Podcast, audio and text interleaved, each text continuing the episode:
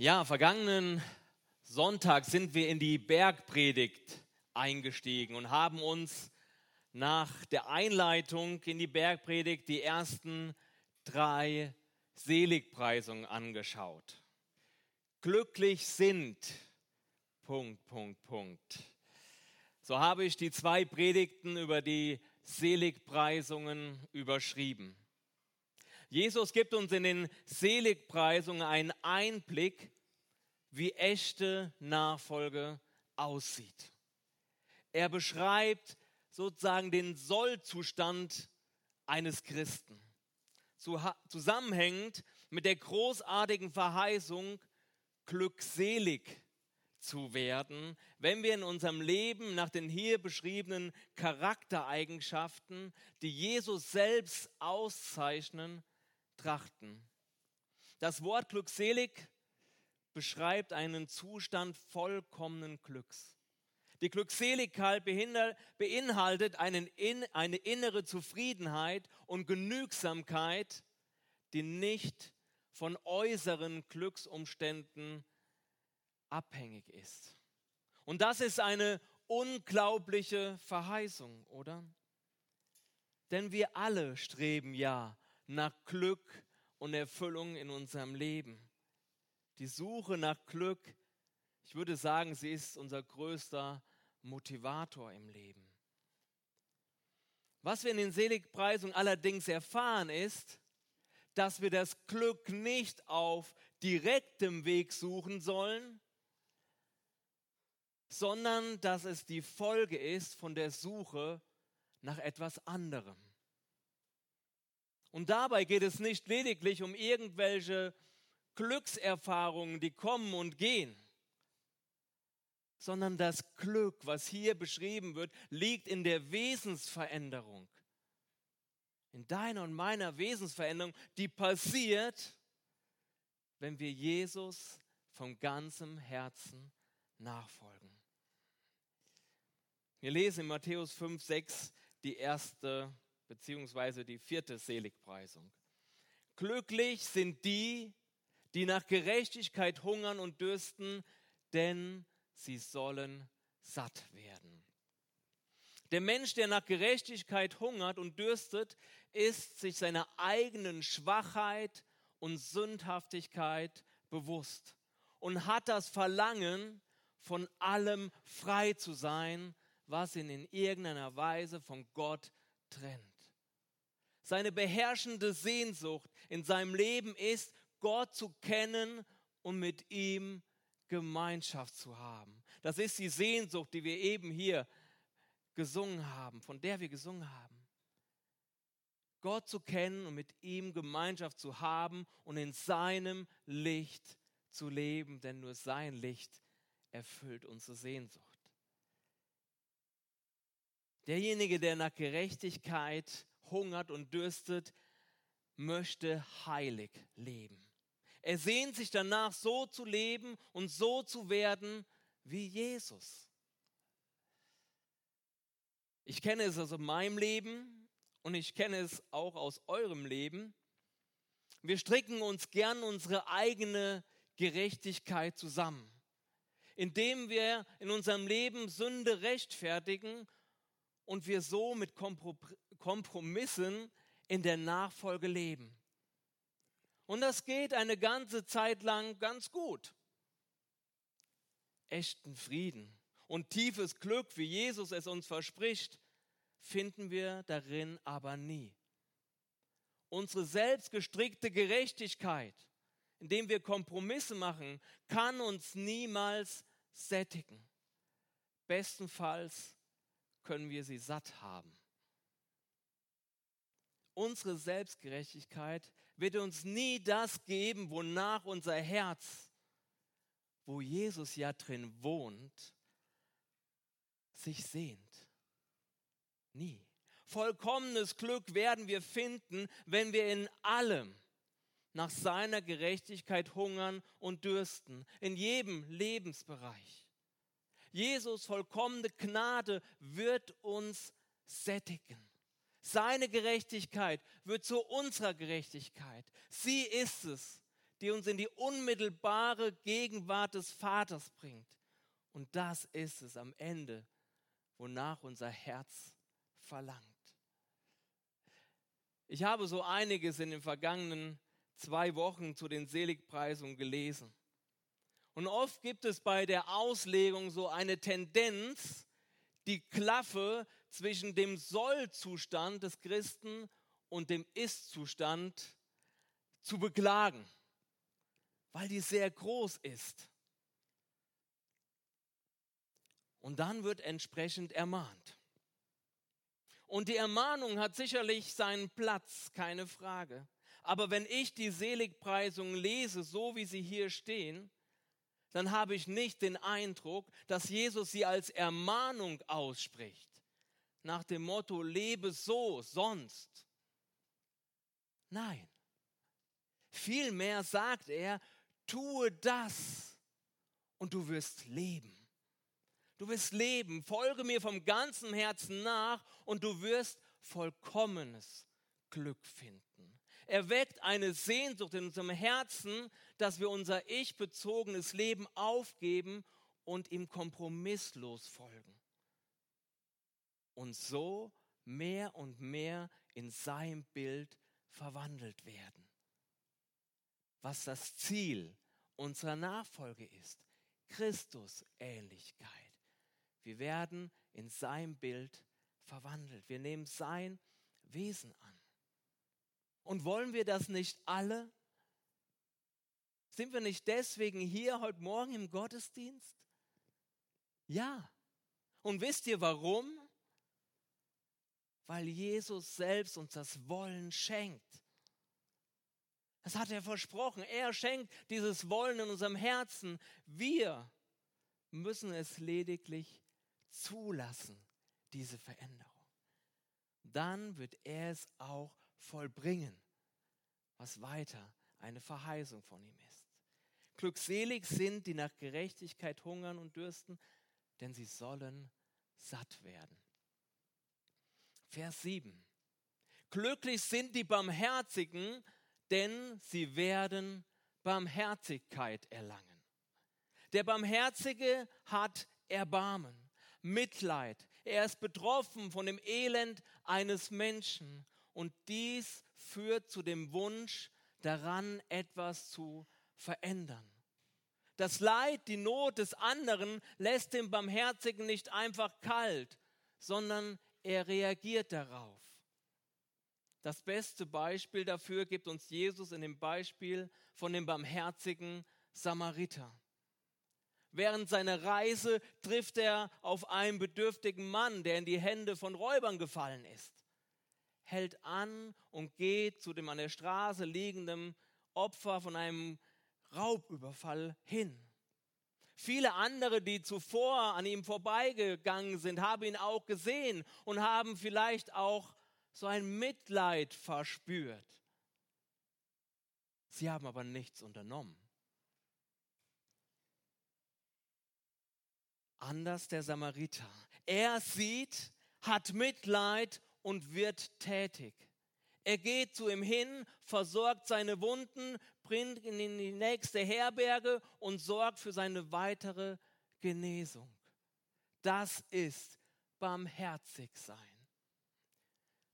Vor vielen Jahren war ich mit dem Auto unterwegs, bei uns noch in Siegen damals, und es war viel Betrieb und ich stand am Kreisverkehr, ganze Verkehr staute sich und ich sah so schräg gegenüber in einer Bushaltestelle einen Mann zusammengesackt sitzen, der in dem Moment, wo ich guckte, von der Bank fiel und leblos am Boden lieg, blieben lieg. Ich beobachtete das und sah dann, dachte ich, okay, da sind Autos, die sind in zwei Meter Entfernung zu der Bushaltestelle, die werden halten und helfen. Und ich beobachtete es und ich stand noch ein bisschen da und es fuhr ein Auto, zwei, drei, vier, fünf Autos. Sie sahen, sahen alle diesen leblosen Mann am Boden liegen und alle fuhren vorbei.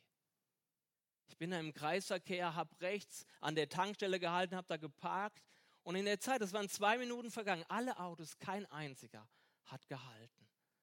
Ich bin dann rüber, habe mich um den Mann gekümmert, habe den Krankenwagen angerufen und war so lange bei ihm, bis der Krankenwagen eintraf. Es hat mich zutiefst erschreckt, wie kalt die Herzen der Menschen manchmal sind. Und es an so einem Beispiel manchmal ja so, so bildlich klar wird. Barmherzigkeit ist eine Charaktereigenschaft Jesu, die sich im Wesentlichen dadurch ausdrückt, dass mir der andere nicht egal ist. Ja, mehr noch, dass ich ihm Gnade und Liebe entgegenbringe. Und diese Barmherzigkeit bezieht sich nicht ausschließlich auf Menschen in einer Not, sondern ebenfalls auf Menschen, die vielleicht mir Leid antun, die mich verletzen oder vielleicht sogar Böses wollen. Wie reagiert der Barmherzige, wenn ein Mensch ihm Schaden antut? Schlägt er zurück, in welcher Form auch immer? Oder begegnet er dem Menschen mit Gnade? Jeder von uns hat die Barmherzigkeit Gottes in seinem Leben erlebt. Gott hat sich über uns erbarmt, hat uns seine Gnade und Liebe geschenkt, als wir noch Sünder waren, als wir auf seine Gerechtigkeit gespuckt haben. Da hat er uns schon geliebt.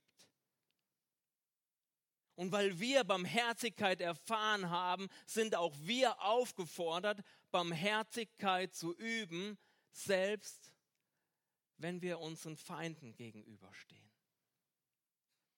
Als Jesus im Todeskampf am Kreuz hing, was sagte er, als er auf die Menschen blickte, die ihn gegeißelt, bespuckt und verspottet haben? Vater, vergib ihnen, denn sie wissen nicht, was sie tun. Wie konnte Jesus diesen Menschen, die ihnen so viel Leid angetan haben, wie konnte er ihnen Barmherzigkeit entgegenbringen? Wie schafft man das? Er schaffte das, indem er nicht auf ihre Taten sah, sondern auf die Verlorenheit der, des Menschen hinter seinen Taten. Er sah die Gefangenschaft der Sünde, wie sie den Menschen zerstört. Er hatte Mitleid, weil die Menschen ihn nicht als den erkannten, der sie aus ihrer Verlorenheit befreien konnte. Wie ist es bei uns? Erheben wir uns über die gottlose Welt oder wird unser Herz schwer? Weil wir erkennen, wie die Sünde auf, diesem, auf dieser Welt regiert und die Menschen zerstört und Hass und Gewalt da ist.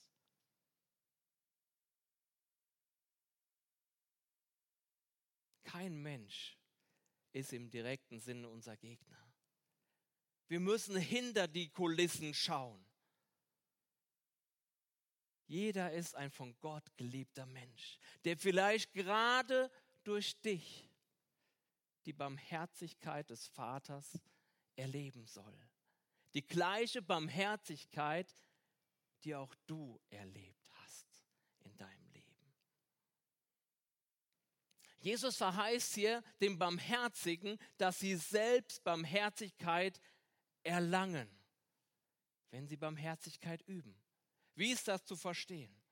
Ich möchte euch vorlesen, was David Gussig, ein Kommentator, sagt. Wenn du von anderen, vor allem von Gott, Barmherzigkeit erwartest für dein Leben, dann solltest du darauf achten, anderen gegenüber barmherzig zu sein. Manche Menschen fragen sich, warum Gott König David, besonders weil er auf so schreckliche Art und Weise gesündigt hatte, hatte so extrem viel Barmherzigkeit entgegenbrachte.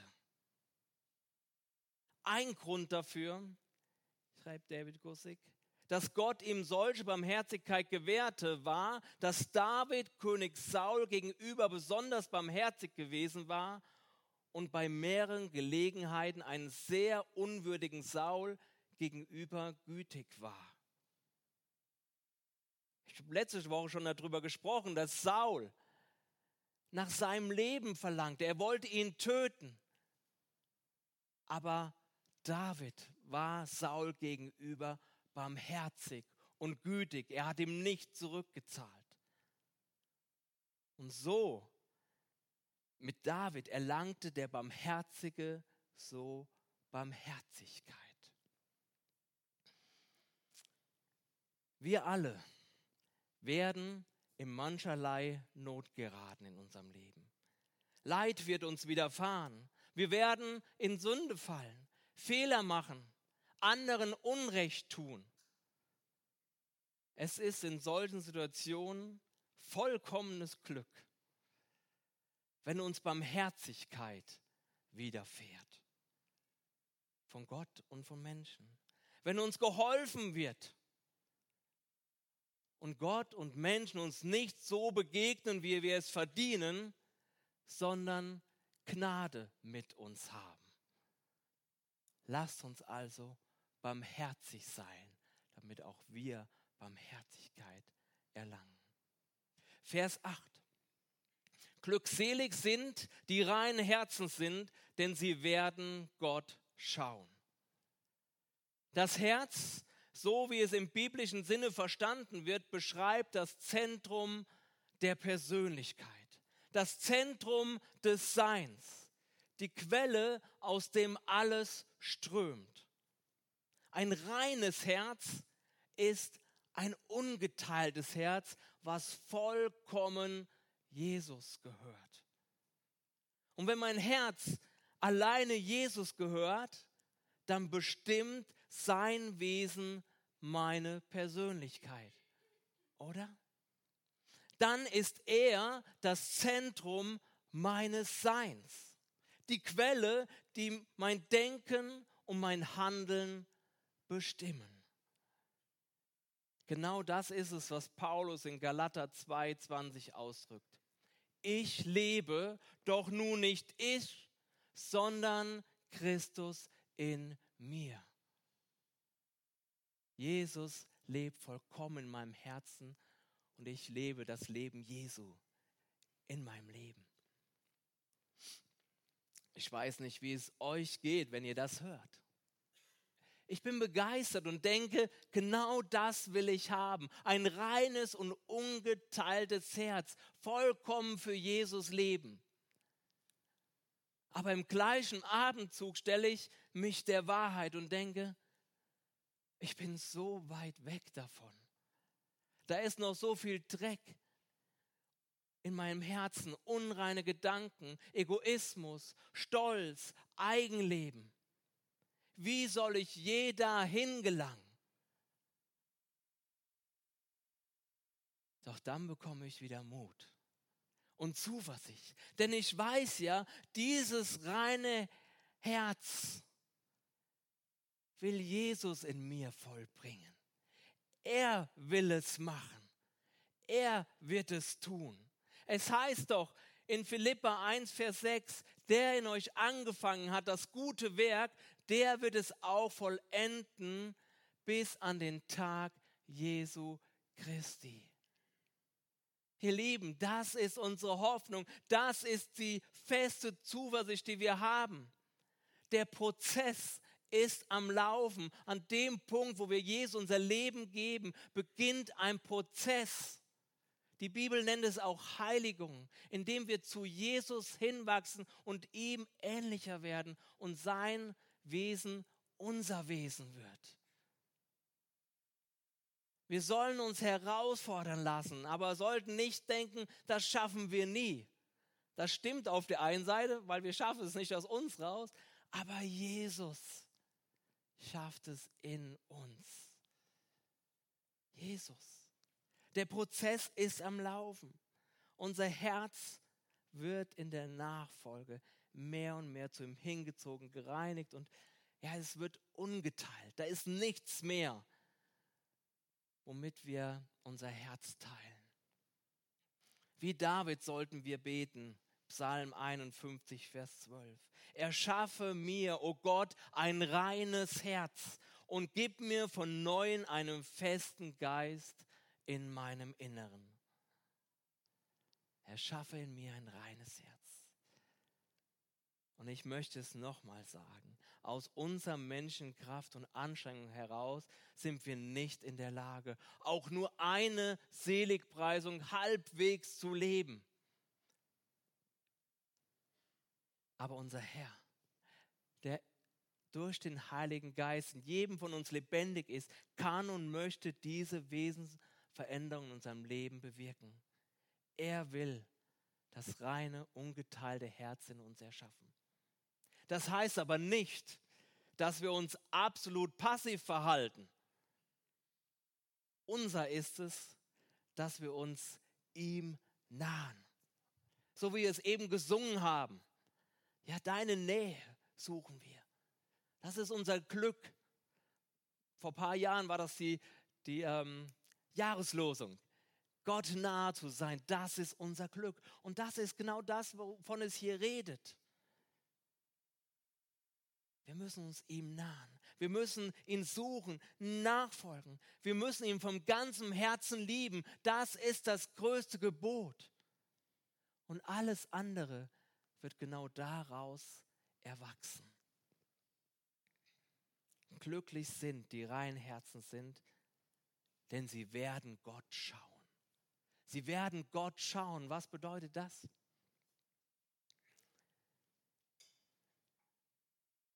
Wir werden Gott nicht physisch schauen, von Auge zu Auge. Kennen das von Mose. Mose ist Gott begegnet, aber er war im brennenden Dornbusch. Gott ist so heilig, wir können ihn nicht physisch schauen. Aber er wird uns Augen des Glaubens geben. Wir werden ihn sehen im Sinne von, dass wir Gott erkennen werden. Seine Größe und Heiligkeit wird uns vor die Augen gemalt. Wir werden erkennen, wie er es meint. Sein Wort wird sich uns öffnen. Er öffnet unsere Augen für seine Wahrheiten. Zudem werden wir Gott und seine Souveränität im Geschehen der Weltgeschichte sehen.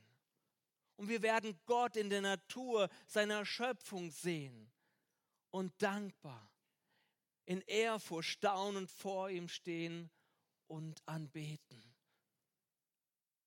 All uns werden die Augen geöffnet und wir können nur staunen über Gottes Größe und seine Schönheit für das, was er geschaffen hat und dass wir von ihm geliebt sind.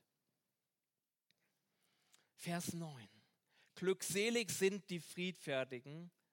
In anderer Übersetzung werden, werden sie auch Friedensstifter genannt, denn sie werden Gottes Söhne heißen.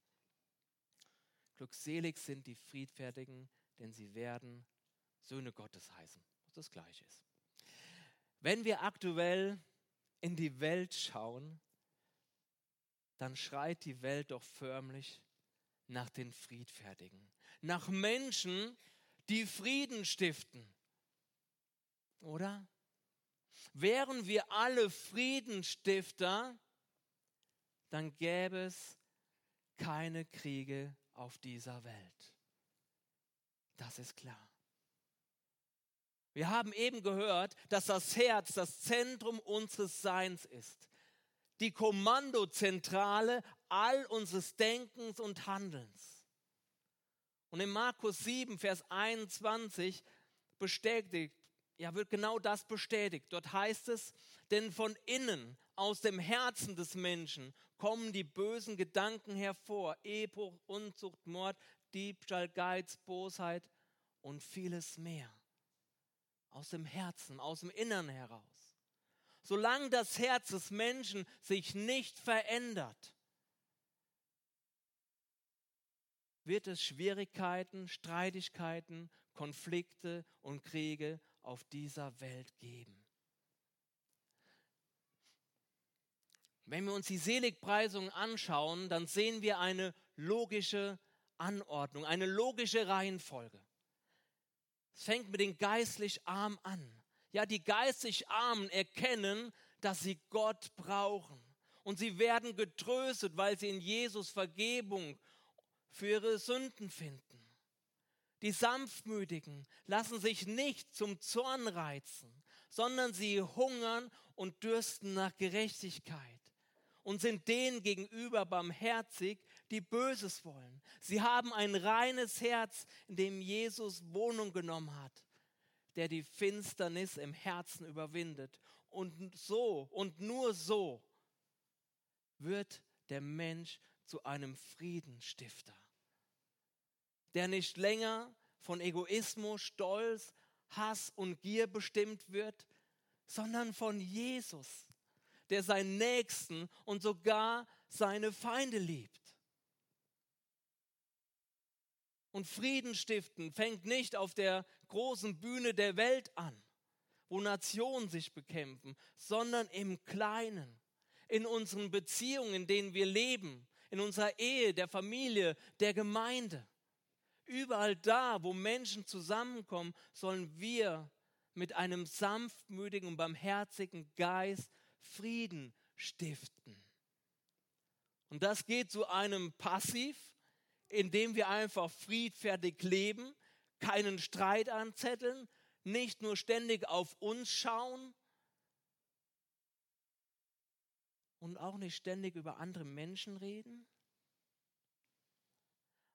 Das ist passiv, aber wir müssen auch aktiv Frieden stiften, indem wir in Situationen hineingehen, wo kein Frieden herrscht.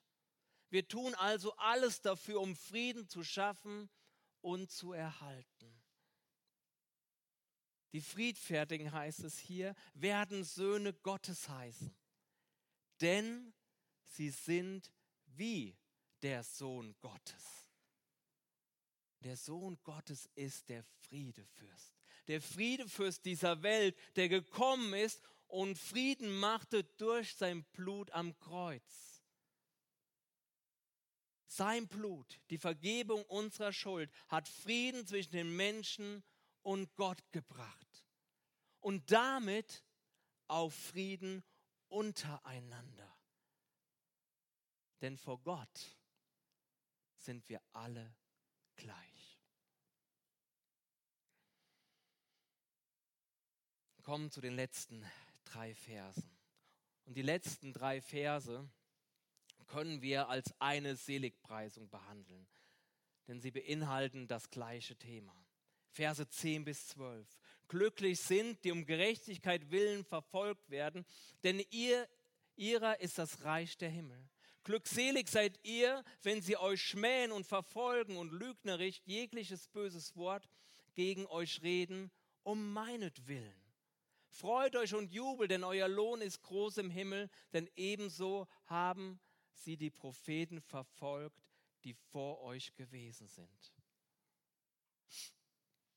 Wenn wir davon ausgehen, wie ich eben gesagt habe, dass die Seligpreisungen eine logische Reihenfolge haben und aufeinander aufbauen, ja, dann sagen uns diese Verse, was passieren wird, wenn wir die zuvorigen Seligpreisungen leben.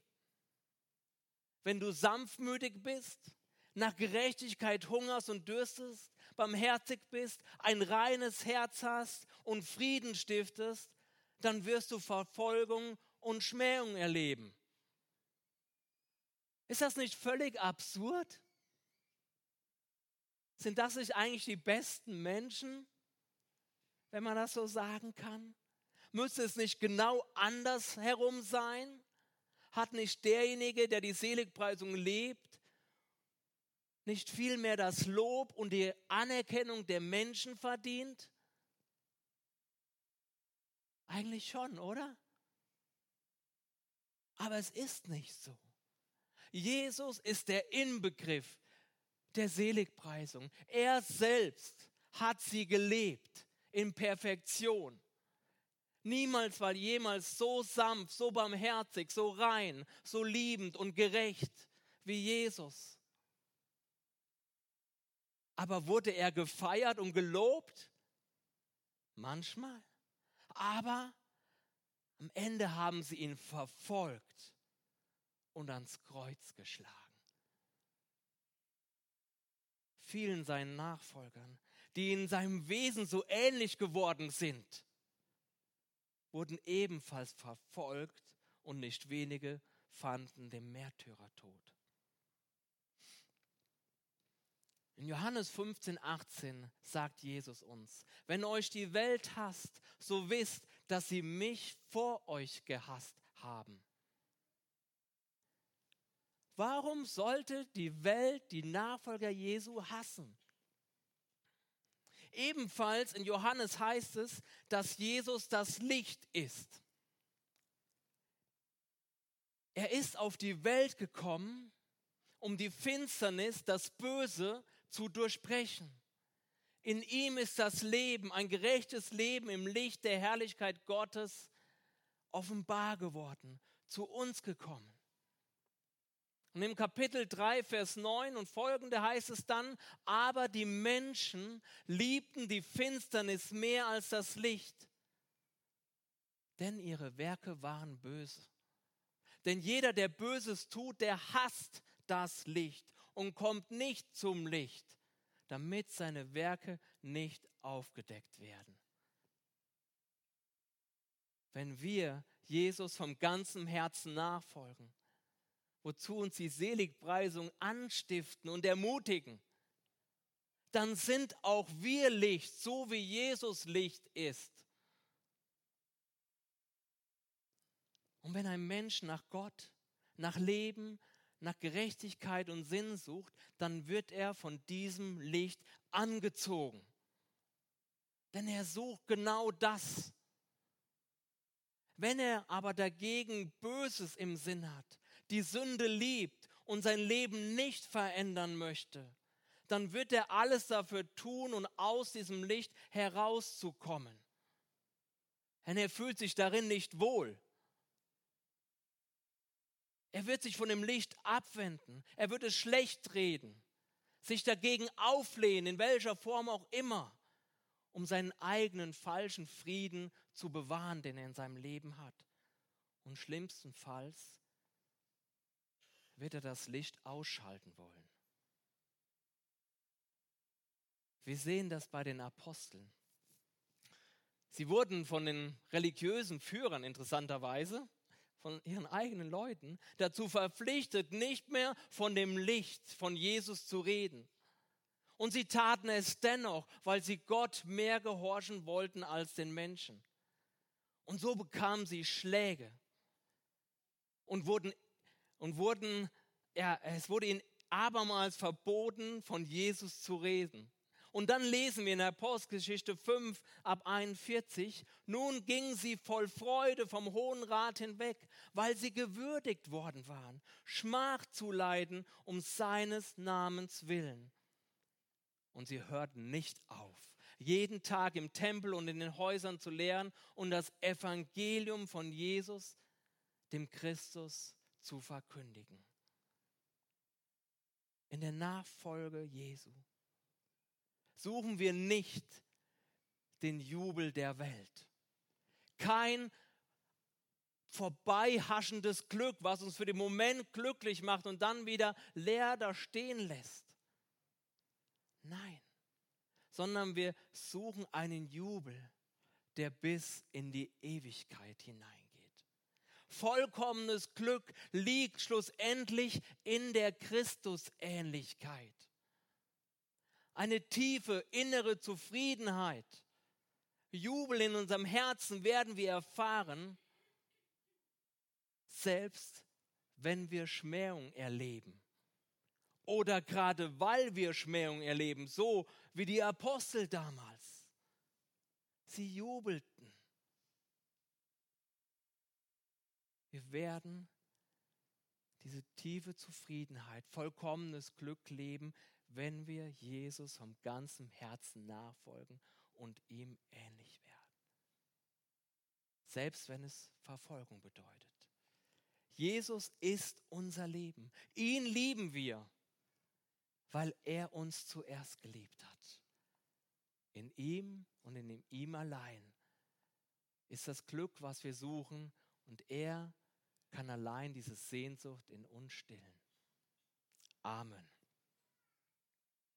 Herr, wir danken dir, Wir danken dir für dein Wort, Herr. Wir danken dir, dass du uns ganz klar aufzeigst, Herr, was du dir für uns vorstellst, Herr. Und, und wir stehen davor wie vor so einem großen Berg und denken, das schaffen wir niemals. Und diese Erkenntnis ist gut. Wir schaffen es nicht, aber du in uns willst es schaffen.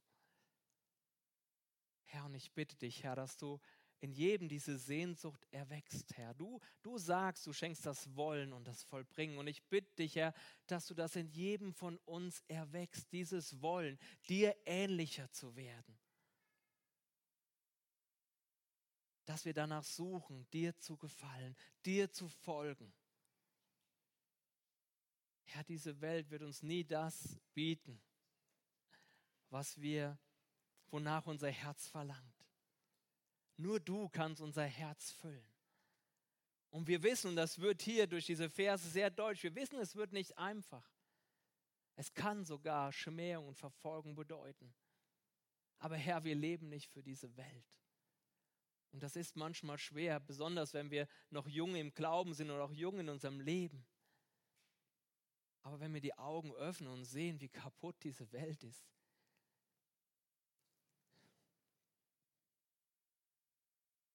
da wird die Sehnsucht groß nach einer besseren Welt, in der du regierst allein, dem du alle Tränen abwischen wirst, Herr. Und ich danke dir, dass diese Welt auf uns wartet und helfe uns, dass wir danach streben, Herr. Dass wir wirklich diese Welt vor Augen haben und uns darauf freuen und dass wir jetzt schon alles dafür tun, Herr, unser Leben darauf auszurichten. Und auch wenn wir noch in dieser Welt leben, die so kaputt ist, können wir schon vollkommenes Glück erleben, wie du es hier beschreibst, Herr. Weil wir Stück für Stück dir ähnlicher werden, dem Himmel ähnlicher werden.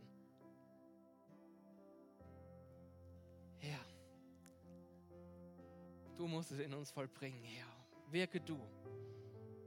Wir preisen dich und beten dich an und danken dir für die Fülle, die wir in dir haben dürfen, Herr. Danke für die Hoffnung, in der wir leben. Amen.